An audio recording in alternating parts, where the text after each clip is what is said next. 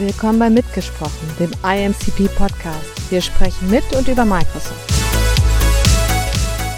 Hallo, wir sind heute hier in Hamburg auf dem IMCP Inspire Event und ich habe hier ganz spannende Leute um mich herum sitzen. Wir reden heute über künstliche Intelligenz, über Diversity and Inclusion und über Resilienz. Und ähm, ja, das hört sich schon ein bisschen schräg an. Wie kriegen wir das jetzt am besten zusammen? Alexander, du bist hier von Microsoft und dein Schwerpunktthema, habe ich gehört, ist künstliche Intelligenz oder AI. Stell dich doch mal bitte kurz vor, sag mal, was dich da so am meisten begeistert. Ja, erstmal hallo und vielen Dank für die Einladung. Ähm, kurze Vorstellung, Alexander Britz. Jetzt seit fast 13 Jahren bei Microsoft und äh, habe mich in den letzten Jahren tatsächlich sehr um das Thema KI gekümmert. Äh, habe jetzt ein bisschen anderen Fokus, aber die Leidenschaft für KI ist äh, weiterhin da, wenn ich das so sagen darf. Was begeistert mich bei der ganzen Geschichte? Wir sehen gerade eine technische Revolution, die für uns alle und wirklich für alle in allen Bereichen enorme Auswirkungen haben wird. Wir werden anders in Zukunft arbeiten, wir werden anders äh, viele Dinge angehen, angehen können, wir werden von vielen langweiligen Sachen gegebenenfalls auch entlastet werden.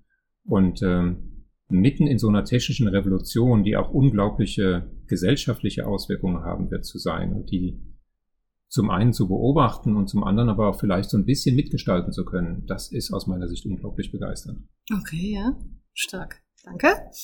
Ähm, Alex, du machst ja schon lange DNI. Ich bin jetzt erst so seit einem Jahr dabei. Gefühlt, aber Gefühlt. Schon ja, aber ich finde, ich weiß nicht, vielleicht ist das meine subjektive Meinung, aber dass das Thema gerade auch nochmal so einen neuen Aufwind bekommt und mhm. dass dieses Vielfalt auch dadurch, dass Arbeitskräfte aus ganz vielen Ländern zusammenkommen, sich mehr bündelt und auch, dass man versucht, Leute besser zu integrieren, auch seit der Pandemie und Hybrid Work und dass dieses Thema Vielfalt und Zusammenarbeit und Unternehmenskultur jetzt nochmal gerade ganz aktuell wird. Hm, ja, Gott sei Dank. Denn ich glaube, es sind eine der wichtig, einige der wichtigsten Themen, die du gerade angesprochen hast. Also auch ganz herzlichen Dank für die Einladung. Ähm, ich bin äh, aktuell bei der Firma Scaling als Chief Relationship Officer in Microsoft tätig und mein Herz gehört aber ganz klar äh, den Themen DNI beim IMCP, aber auch The WIC Network. Und ich glaube ja, wenn man dieser ganzen Situation, die wir jetzt äh, vor drei Jahren hatten, irgendetwas Positives abgewinnen kann, dann ist es tatsächlich, dass die Situation in vielen Bereichen schon dazu geführt hat, dass diese Diversität überhaupt erst möglich wurde. Wer hätte denn gedacht vor vier Jahren, dass es doch möglich sein könnte, unseren Job auch tatsächlich aus Homeoffice-Situationen heraus zu tätigen? Und es hat geklappt. Ist da viel, da was verloren gegangen? Hat uns was gefehlt? Ja, klar. Diese Auswirkungen, die merken wir jetzt erst. Und jetzt, wo wir über den Berg sind sozusagen, kommt aber mit einer absoluten Wucht das Thema KI auf mhm. uns zu. Mit einer immensen Wucht. Also ich bin tagtäglich mit Microsoft unterwegs und ich merke ganz einfach, und das hat mich eben, deswegen sind wir ja zusammengekommen, Alexander, so ähm, beeindruckt, dass ihr auch sagt, es ist unglaublich, wie schnell die Entwicklung geht und wir sind mittendrin und man muss keine Scheu oder Angst davor haben, aber es sollte einem doch bewusst sein, was da jetzt gerade passiert. Ja, und ich glaube ja, wir haben das ganze Hybrid Work noch gar nicht wirklich verstanden und sind dann noch am wir Kauen. Wir haben versucht zu leben, jeder ja, auf seine Art und Weise, aber die Möglichkeiten sind längst nicht ausgeschöpft. Nee, absolut nicht. Ja. Und da, glaube ich, liegen ganz viele Chancen. Ich bin ja immer so ein Mensch, der versucht dann immer so, was kann ich rausholen für mich, mein Umfeld, auch im sozialen Aspekt. Und ich glaube, da gibt es viele, viele Möglichkeiten. Angst habe ich nicht. Ich freue mich jetzt über die Diskussion, ähm, aber ich habe großen Respekt vor dem, was auf uns zukommt. Und dann haben wir noch hier Katja, sage ich nur. Katja, Stichwort ist Resilienz. Stell du dich mal kurz vor und sag, wie kommt, passt das da rein? Also hallo auch nochmal von meiner Seite. Ich bin die Katja Bierbrauer. Ich ähm, bin bei der SEC mit der Claudia Simon zusammen. Ähm, machen wir Vertriebstrainings und Vertriebscoachings im Microsoft-Umfeld und ähm, ja, das Thema Resilienz ist eines unserer Themen, was wir gerne mit Partnern, Kunden etc. besprechen und was auch ein ganz wichtiges Thema ist, nicht nur individuelle Resilienz, sondern auch organisatorische oder Organisationsresilienz und wie kann man eigentlich ein Arbeitsumfeld gestalten, sodass sich Mitarbeiter auch resilient aufstellen können im nächsten Schritt. Ähm, und ich glaube gerade im Thema mit KI und mit der Geschwindigkeit, mit der KI auch kommt, und in Hinblick oder in, auf, mit dem Rückblick auf die letzten Jahre hat man ja schon einige Krisen, ob das jetzt Corona ist oder ein Krieg, ähm, bewältigt, wo jetzt natürlich KI noch als weiterer Punkt, vielleicht auch als Angstmacher bei manchen Menschen dazukommt, wo man mhm. eben gucken muss, wie kann ich meine Kräfte sammeln, wie kann ich mich wirklich resilient positionieren. Mein Name ist übrigens Silke und ich arbeite bei Fellowmind im Marketing. Aber jetzt gebe ich mal weiter an Alexander. Alexander, glaubst du, dass Angst ein großes Thema ist, wenn was mit KI zusammenspielt? Sicherlich. Ähm, das hat aus meiner Sicht nicht zuletzt damit zu tun, dass ganz viele Leute unter diesem Schlagwort gar nicht so richtig was verorten können. Das ist ja so ein Thema, KI, wie viele andere Schlagworte, gerade technische Schlagworte, ist dann in aller Munde, aber nicht notwendigerweise so verstanden, dass man auch wirklich beurteilen kann, was verbirgt sich dahinter und welche Konsequenzen hat es. Und alles, was unbekannt ist, ist tendenziell erstmal geeignet, Angst auszulösen. Deswegen ist eine der ganz wichtigen Sachen auch für uns als Technologiefirma, aber ich glaube auch für uns als Gesellschaft, nicht im ersten Moment Angst zu nehmen, sondern im allerersten Moment einfach mal aufzuklären, Hintergrundwissen zu geben. Und äh, dann wird sich automatisch ein bisschen Angst schon abbauen und den Rest sollte man tatsächlich, und da bin ich bei Alex komplett dabei, mit einer gewissen ja, äh, Zurückhaltung gerne auch mal oder auch mit einem gewissen Respekt entgegentreten. Da ist überhaupt nichts verkehrt, denn äh, das Schlimmste, was man machen könnte, ist immer mit einem kompletten Hurra-Patriotismus sich in irgendeine Technologie stürzen, ohne zu wissen, welche Grenzen es gegebenenfalls gibt oder was gegebenenfalls auch an ja, nicht gewollten Nebeneffekten auftreten könnte. Also von daher ist auch etwas, was wir immer unseren Kunden, unseren Partnern sehr ans Herz legen, sich, bevor man in solche Technologien tatsächlich reingeht, mal so ein gewisses Rahmenwerk zu geben. Äh, ob das jetzt ein Ethics Framework auf Neudeutsch ist oder ob das irgendwelche anderen Prinzipien sind, die man sich erstmal setzt und sagt, das machen wir mit solchen Technologien. Genauso wichtig natürlich, was machen wir nicht und äh, vielleicht ganz bewusst, was machen wir auch nicht. Und, äh, ich glaube, das ist ein sehr wichtiges Thema. Ja, was machen wir nicht? De de definitiv. Ja. Und äh, dazu kann gehören, welche Daten werden eingesetzt, welche Use Cases, welche Anwendungsfälle werden äh, gegebenenfalls auch nicht gemacht. Und äh, wir haben auch bei Microsoft da eine äh, durchaus stattliche Historie mittlerweile aufgebaut von Anwendungsfällen, die wir bewusst nicht machen, wo wir Kunden auch abgesagt haben und gesagt, wir glauben nicht, dass die Technologie da richtig eingesetzt ist, beziehungsweise der Einsatz würde gegen Werte, die wir uns selber gesetzt haben, verstoßen. Hättest und, du da ein konkretes Beispiel? Es gab eine Sache, die ist auch, also wir können über viele Sachen logischerweise nicht reden, ja. aber äh, es gab ein Beispiel, da ist äh, eine, eine Polizeibehörde auf uns zugekommen, das ist schon einige Jahre her, und wollte äh, Gesichtserkennung einsetzen. Und da hatten wir schlicht und ergreifend gesagt, mit dem damaligen Stand der Technologie ist die Gefahr, dass Leute unschuldig zumindest in Untersuchungsgefängnissen oder verhaftet werden zunächst mal und dann in Untersuchungsgefängnissen äh, landen, schlicht und ergreifend viel zu groß. Und deswegen haben wir gesagt, wir glauben nicht, dass das äh, richtig ist. Wie gesagt, würde gegen unsere Werte verstoßen. Das Schöne in diesem speziellen Fall war, dass das Feedback war, äh, vielen Dank, das wussten wir nicht. Also äh, da war auch so eine gewisse... Das ist auch Aufklärung. Ja, ja, wir hatten, das wusste die Welt nicht. Ich kann mich ja, erinnern ja, an diesen ja, Case, weil die Programmierer ja keine diverse, jetzt komme ich auf mein Thema, keinen diversen Background hatten und somit die Software eigentlich äh, nicht richtig, kann man jetzt nicht sagen, aber falsch, auch falsch, äh, zu einseitig programmiert war. Ja, die Fehlerquoten waren zu ja. groß. Und das ist zum Teil, also das geht in ganz elementare Sachen rein. Also wenn man sich anguckt, äh, wie sind denn die Trainingsdaten? Sind die Trainingsdaten gegebenenfalls schon in irgendeiner Art mit, mit einem äh, internen Bias versehen? Sind, mhm. die, äh, sind die gleichmäßig aufgebaut? Und dann ist es natürlich, wie sind die Programmierungsteams entsprechend? Mhm. Ne? Sind das diverse Teams oder nicht? Ähm, all das muss man sicherlich berücksichtigen und muss dann schauen, ähm, was würde bei dem Einsatz von solchen Technologien passieren? Weil die, die simple Erkenntnis ist ja, wir leben in einer Welt, die nicht perfekt ist. Und wenn wir mit Technologie diese Welt eins zu eins abbilden, haben wir weiterhin nicht perfekte Ergebnisse. Und äh, da muss man dann schlicht und ergreifend schauen, äh, macht das Sinn? Und würden wir gegebenenfalls Schwächen, die wir heute in unserer Gesellschaft haben, durch Technologie noch verstärken? Und dann wird es natürlich problematisch. Und deswegen sind diese Grenzen so wichtig. Ja. Ich habe eine ketzerische Frage. Glaubst du denn, dass diese Erkenntnis, die man jetzt aus solchen Fällen zieht, dazu führen kann, die Gesellschaft zu verändern? Wenn wir es richtig machen, schon. Ähm, wir kommen vielleicht nachher noch drauf, ja. aber am Ende des Tages ist natürlich ein, ein großes Thema, was immer so über allem schwebt, ist A, Beurteilungsfähigkeit, wissen mhm. wir, was solche Technologien an Auswirkungen haben können. Und das zweite große Thema ist das Thema Bildung. Am Ende des Tages ist das total toll, über was wir hier reden, aber wir müssen natürlich nicht nur in solchen Runden hier drüber reden, sondern wir müssen das beispielsweise auch ganz früh in die Schulen bringen. Ja. Weil das sind Technologien, die erwarten uns später. Und äh, die simple Denke, für mich zumindest, ist, was ist die Aufgabe von Schule? Schlicht und ergreifend Kinder und Jugendliche aufs Leben vorzubereiten. Und wenn wir wissen, dass solche Technologien später oder jetzt schon auf sie warten, dann gehört das aus meiner persönlichen Definition schlicht und ergreifend ins Bildungssystem. Und umgehend rein. umgesetzt. Ja. Und das wäre auch nochmal so eine Frage, wenn ich noch einmal dazwischen grätsche. Mhm. Wie schnell glaubst du, wir leben hier in Deutschland, du kennst unsere Bürokratie, gerade auch jetzt mit deinem neuen Job, kennst du sie wahrscheinlich sehr wohl. Wie schnell oder wie gut sind wir vorbereitet, solche schnellen Entscheidungen überhaupt treffen?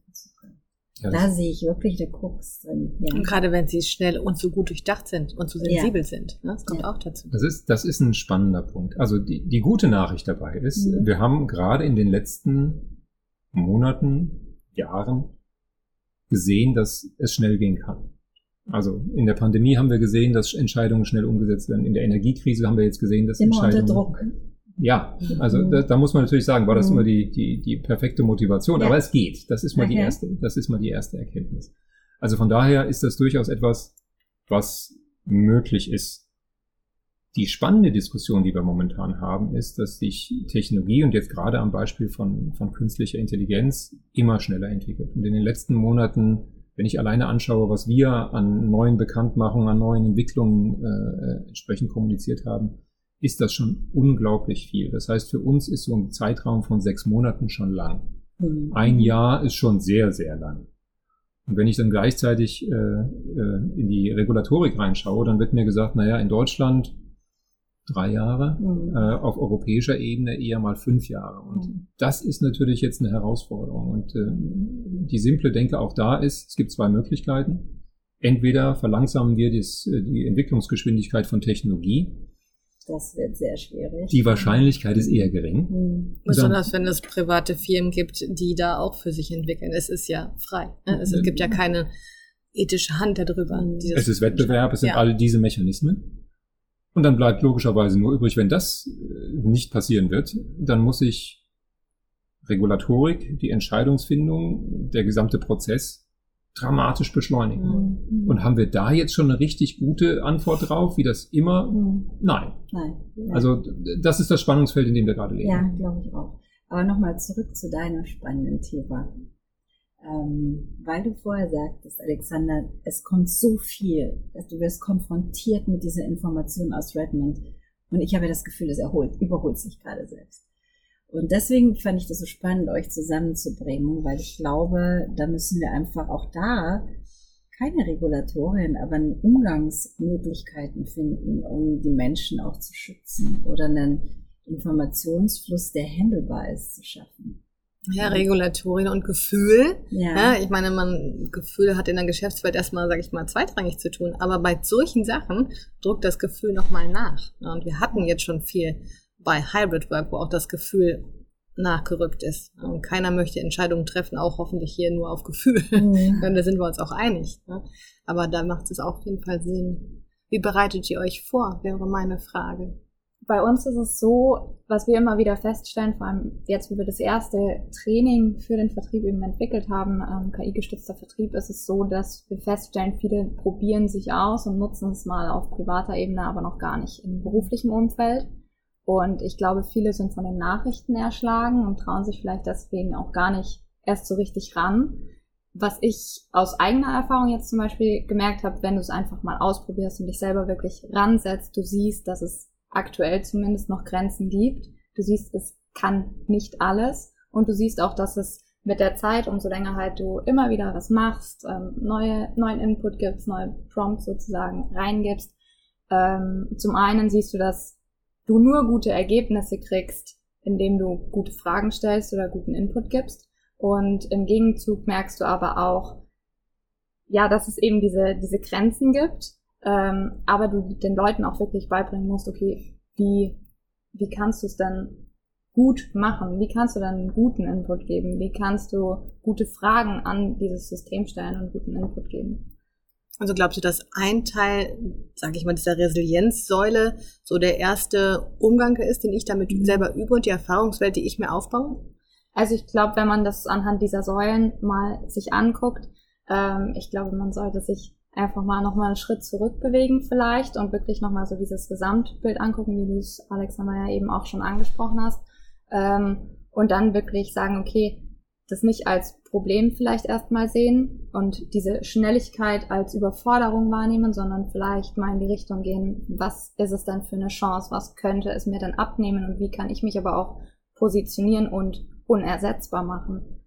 Und wenn es mir zum Beispiel Arbeiten dann abnimmt, was ähm, alltägliche Sachen sind, die uns vielleicht wirklich langweilen, ähm, wo, wo gewinne ich dann wieder mehr Zeit? Und wenn man das zum Beispiel wieder zurück Richtung Vertrieb nimmt, ist es vielleicht der Kundenkontakt und Beziehungen aufbauen und Netzwerken und mit denen darüber zu sprechen, diese Themen zu platzieren und dadurch natürlich auch irgendwie Richtung Lösungsorientierung zu gehen, Richtung Akzeptanz zu gehen. Es wird kommen, es ist da. Und ich glaube, das ist so ein ganz guter Einstieg und dann werden sich neue Wege ergeben und ich denke nicht, dass es wegdenkbar ist. Ähm, ich denke, es wird noch schneller kommen, noch mehr kommen und es wird sich der Arbeitsalltag auch verändern. Klar. Also ich kann jetzt mal von meinem Arbeitsalltag so ein bisschen mhm. sprechen. Ich kann sagen, ich nutze es so ein bisschen, mhm. auch so wie du erzählst. Ja, ich probiere es ein bisschen aus. Ich freue mich, dass es mir Sachen abnimmt und mhm. dass ich mehr Kreativität freisetzen kann, gerade ja. so im Marketing für andere Sachen. Toll. Aber was ich noch nicht weiß, was ich überhaupt nicht einschätzen kann, wäre noch mal eine Frage an dich. Was mit diesen ganzen Datenmengen, die ich auswerte und, und was ich damit mache? Also da habe ich überhaupt noch keinen Überblick. Ähm, was wirft mir die KI vor die Füße? Was mache ich damit? Jetzt müssen wir, glaube ich, ein paar Sachen auseinanderziehen. Also okay. fangen wir, fangen wir mal mit, mit, den, mit den einfachen Sachen an. Auch nochmal zu dem Thema. Angst vielleicht. Ähm, ich glaube, wir müssen nicht davon ausgehen, dass jetzt jeder oder jede sich mit der gesamten KI-Welt auseinandersetzen muss, sondern es wird ja in wesentlich kleinteiligeren Sachen uns zum Teil in der Arbeitswelt dann auch äh, entsprechend begegnen.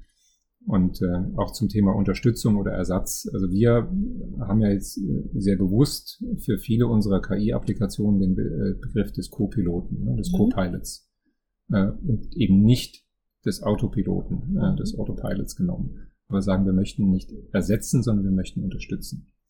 Und äh, wenn ich jetzt mal schaue, so in die, in die klassische Büroarbeitswelt, ob das jetzt in PowerPoint oder in Word oder in Excel oder was anderes ist, da sind ja Sachen, äh, wo ich glaube, wir uns relativ schnell einig sind, dass es Sachen gibt, die total spannend sind, weil man kreativ werden kann. Und es gibt auch Sachen, die sind total langweilig und repetitiv. Und äh, wenn mir dort eine KI was abnehmen kann, wo ich dann einfach sage, Mensch, formatiere mir doch das, äh, das Word-Dokument so wie gestern das Dokument sowieso. Und äh, vielleicht noch schnell vorne ein, ein Executive Summary formulieren. Was ich dann eben nicht machen muss, sondern was mir schon mal vorgeschlagen wird und wo ich dann nochmal drauf gucken kann und das vielleicht noch ein bisschen verbessere oder noch ein bisschen anpasse. Äh, mit anderen Worten, wenn ich meine reine, in Anführungszeichen, administrative Bearbeitungszeit von Dokumenten von vielleicht einer halben Stunde auf fünf Minuten äh, reduzieren kann. Ich glaube, da wird keiner böse sein. Mhm. Sondern wenn viele sagen, ich habe sowieso zu viel zu tun, toll, dass ich das jetzt entsprechend äh, durch die Technologie ersetzt bekomme und dort eine Unterstützung erhalte, dann kann ich mich, ob das jetzt dem, dem Kundenkontakt ist ja. oder wenn ich in die Pflege gehe, ob ich mich dann dem Patienten oder den Patientinnen wieder widmen kann, das ist ja eigentlich das, wo ich sage, dann macht Technologie es richtig. Also das ist vielleicht nur so zu dem Kontext. Zu den Daten muss man jetzt mal schauen, über welche Daten reden wir eigentlich. Also wenn wir jetzt im, im Geschäftskontext beispielsweise mit unseren Kunden reden, dann ist ja eine der wesentlichen Sachen, dass die Technologie, die man jetzt vielleicht von ChatGPT kennengelernt hat, dann im Kontext der Kundendaten, im Kontext der Kunden äh, komplett zur Verfügung gestellt wird. Also mit anderen Worten, die Daten der Kunden bleiben die Daten der Kunden. Ähm, das ist also nicht so, dass man jetzt sagt, oh, das geht jetzt irgendwo anders hin. Genauso lernen die Systeme dann quasi nicht von den Kundendaten, sondern das ist dann auch äh, voneinander getrennt.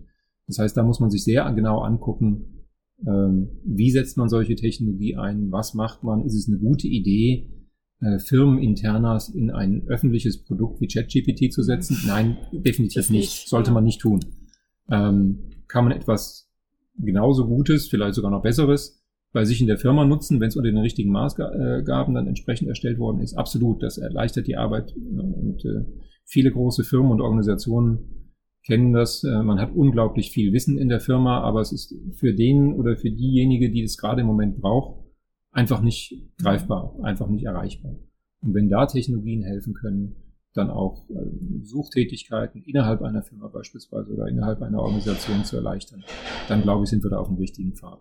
Also von daher, ähm, was das Tolle ist, und das ist so das dritte Element zum Thema Daten, dass ich unglaublich große Datenmengen natürlich schnell unter, äh, durchsuchen kann und äh, mir eine Zusammenfassung erstellen lassen kann beispielsweise.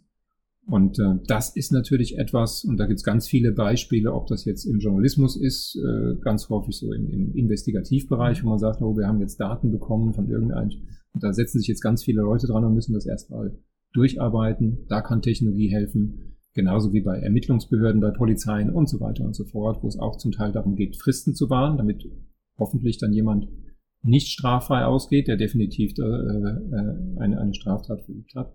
Also da muss man, glaube ich, schauen, über welche Daten redet man, in welchem Kontext redet man über Daten und wo, wie gesagt, zurück zu meinem vorhergehenden Punkt, wo ist Technologie dann auch sinnvoll und richtig und ethisch korrekt in Anführungszeichen ja. vertretbar eingesetzt. Ich glaube, es ist ein Riesenauftrag, genau diese Unterschiede ja. herauszufinden, zu lehren. Wir wissen noch viel zu wenig drüber. Diese Angst zu mindern und genau das, dass du deine Arbeit erleichtern kannst. Du wirst nicht ersetzt Du wirst Möglichkeiten haben, deine Arbeit zu erleichtern. Und das ist eigentlich ein riesen Lehrauftrag, mhm. den wir jetzt alle haben. Und ich habe immer noch Respekt, auch während des Gesprächs, wenn ich höre, was alles möglich ist. ist und würde da vorsichtig rangehen, nicht mit Angst, sondern einfach mit Respekt und Vorsicht, um zu sehen, was ist möglich und was ist nicht. Ich finde, der ethische Aspekt ist auch ein sehr wichtiger. Mhm. Da gehören auch Regulatorien geschaffen. Ähm, und ich finde es eine unglaublich spannende Zeit. Glaubst du denn auch so mit jetzt, auch an euch beide mal gefragt, dass jetzt äh, Lehre und Technologiefirmen, Lehre ist ja eher was Staatliches, sage ich mal, mehr so zusammenkommen? Es geht ja nicht, dass jetzt die Technologiefirmen allein. Also ich wünsche mir das viele Jahre schon. ja, ich weiß. Und das hat nichts mit der Praxis zu tun gehabt, wenn ich mich so zurückerinnere. Und ich dachte eigentlich, die Lehre war auf einem guten Weg, weil sie einfach praxisbezogener ist. Aber wenn man da so hinter die Kulissen guckt, ich würde es mir sehr wünschen. Ich würde es mir sehr wünschen, weil ich glaube, es ist nötig, um das so hinzubekommen, dass wir alle davon profitieren, nicht nur eine Minderheit. Wir sehen ja immer unseren Mikrokosmos, ja. Ich glaube, da muss man ein bisschen weiter denken. Also wünschenswert ist es auf jeden Fall aus meiner Sicht, weil auch, auch da gilt wieder, äh, die Technologie wird eine wichtige Rolle spielen. Und dann muss es sich irgendwo auch im, Rest der Gesellschaft widerspiegeln. Und Lehre ist natürlich ein entsprechend wichtiger Bereich. Äh, wenn man sich jetzt anschaut, wie kriegen wir diese Geschwindigkeiten zusammen? Da sind mhm. wir wieder bei dem vorhin schon angesprochenen, ja, etwas herausfordernden Thema. Das ist tatsächlich so die Frage, äh, auch da kann man schauen, wie lange dauert es in Deutschland beispielsweise in Universitäten oder auch in, in allgemeinbildenden Schulen neue Lehrpläne zu erstellen. Das ist ein sehr, sehr spannender und nicht unbedingt immer schneller Prozess. Mhm. Und äh, dann kann man natürlich schauen, okay, vielleicht kann man den Prozess auch nicht komplett äh, den technologischen Entwicklungen anpassen. Aber dann muss man vielleicht genug Freiraum schaffen. Und auch da gilt es natürlich dann wieder, Lehrerinnen und Lehrern so zur Seite zu springen, dass sie auch solche Sachen in den Unter äh, Unterricht integrieren können. Und äh, vielleicht müssen wir da auch ein bisschen flexibler werden. Im Moment ist es in Deutschland zumindest so, dass ja ein, ein gewisser Respekt davor besteht, äh, ähm, ja, Unternehmen äh, mit zu integrieren, weil man verständlicherweise Angst hat, dass da in irgendeiner Art und Weise äh, Beeinflussungen stattfindet. Aber ich glaube, wenn man das mit entsprechenden Rahmenrichtlinien ausstattet und dann sagt, also es soll keine Werbeveranstaltung werden, sondern es wirklich um die Inhalte gehen, dann kann man die beiden Welten schon besser zusammenbringen, als es heute der Fall ist. Na gut, dann gehört ja auch eine große Portion Change Management dazu. Ne? Die Lehrer sind jetzt auch Definitiv. nicht gewohnt, in Teams zu arbeiten. Das hat sich jetzt erst ein bisschen ergeben, dass man mehr in Klassenteams und überhaupt in Teams zusammenarbeitet, mhm. dass man Unterrichtsmaterialien mehr teilt, auch über Technologien. Ich würde mal sagen, da ist in den letzten zwei, drei Jahren viel passiert. Das ist jetzt nochmal ein ganz dicker Schritt. Mhm. Ja, ja. Plus Resilienz nicht vergessen. Plus Resilienz. Wie kann ich die Leute schützen, die Menschen, die sich damit beschäftigen? Also ich finde diesen Lehrauftrag mal super wichtig. Und wenn wir das hinbekommen wollen, muss aber noch an vielen Rädchen gedreht werden. Denke ich auch. Ich denke auch, ähm, dass du in einem Unternehmen selber so einen Lehrauftrag eigentlich übernehmen kannst und auch so eine organisatorische Resilienz ja, mit in dein Unternehmen mit einfließen lassen kannst, indem du halt als Führungskraft irgendwie auch eine Verantwortung klar abgibst, aber auch für Weiterbildung beispielsweise sorgst oder in coolen Teams dir diese Themen auch ein bisschen selbst erarbeitest. Und ich glaube, da kannst du echt auch nochmal von diesem, von diesem Resilienzaspekt Geschwindigkeit vielleicht ein bisschen rausnehmen, sodass wenn der Co-Pilot jetzt beispielsweise wirklich kommt, Ende des Jahres soll das ja, glaube ich, irgendwann mal sein, ähm, dass, dass du dann nicht vor diesem Co-Piloten stehst, sondern jetzt vielleicht schon mal wirklich dich rantastest an dieses Thema und nicht überrollt wirst. Ja. Naja, wenn ich dann eine Unternehmenskultur habe, wo ich auch hemmungslos alle Fragen stellen kann und alle Ängste äußern kann, ja. dann hilft das ja auch schon mal. Ja, oder jetzt auch noch die Möglichkeit hast, vielleicht mal einen Fehler zu machen. Ja.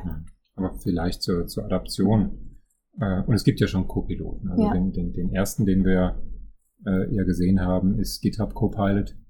Und wenn man sich anschaut, und ja, das ist zugegebenermaßen natürlich jetzt in der äh, IT-Entwicklerwelt, äh, also natürlich Leute, die da sehr affin sind, aber in der kurzen Zeit, in der diese Technologie jetzt dort zur Verfügung steht, äh, muss man sagen, ist jetzt schon über 50 Prozent des äh, neu entwickelten IT-Codes durch die KI unterstützt. Und wenn man sich dann überlegt, also mehr als 50 Prozent, also eine Adaptionsgeschwindigkeit, ähnlich wie man das bei ChatGPT gesehen hat, äh, die erste Technologie, die innerhalb von zwei, äh, zwei Monaten über 100 Millionen Nutzerinnen und Nutzer gewonnen hat. Also eine unglaubliche Geschwindigkeit. Und das Positive daran ist, es ist ja offensichtlich Offenheit da. Es ist ja Neugier da für Technologie und das auszuprobieren. Und ich glaube, unsere gemeinschaftliche Aufgabe ist, das zu kanalisieren, das ein bisschen mhm. zu lenken und äh, Alex, du hast es vorhin auch so gesagt, ein paar Leitplanken mhm. äh, gegebenenfalls zu setzen. Weil komplett unkontrolliert ist sicherlich keine gute Idee. Ja. Aber wenn wir es schaffen, weil wir uns mit der Materie auseinandersetzen, vielleicht so ein bisschen auch äh, Richtungen mit äh, vorgeben zu können und ein bisschen vielleicht das eine oder andere auch schon mal anzudenken, dann kann das schon ganz toll werden. Ja. Super. Ich würde sagen, wir wollen ja nochmal ein Diversity und Inclusion Business Circle veranstalten im September. Termin und so folgt alles. Und ähm, ja, da werden wir weiter diskutieren. Und jeder, der noch Fragen zum Thema hat, ist herzlich eingeladen, uns diese dann ordentlich zu stellen. Obwohl, jetzt habe ich noch eine ganz kleine Frage, Alexander. Immer. Ähm, wir sind ja heute hier und erwarten bestimmt gleich neue spannende Sachen von der Inspire. Kannst du uns schon ganz kurz sagen, was uns KI-mäßig gleich war? Du kannst jetzt auch Nein sagen. Das, das mache ich natürlich nicht. Das wäre nice schade, wenn, wenn, ich, wenn ich das jetzt schon vorwegnehme nehmen würde. Ja. Äh, aber die, die wenig große Überraschung äh, wird sein, es wird ziemlich viel zum Thema KI. Ja. Okay, gut. Dann wird, würde man sagen, sehr viel Co-Pilot in jeder ja, auf jeden Form. Fall. Ja. Dankeschön euch allen, dass ihr hier mit mir gesprochen habt. Und äh, ja, wir freuen uns auf September und dann wird weiter diskutiert. Wunderbar. Vielen Danke Dank. Dir. Vielen Dank. Tschüss. Tschüss.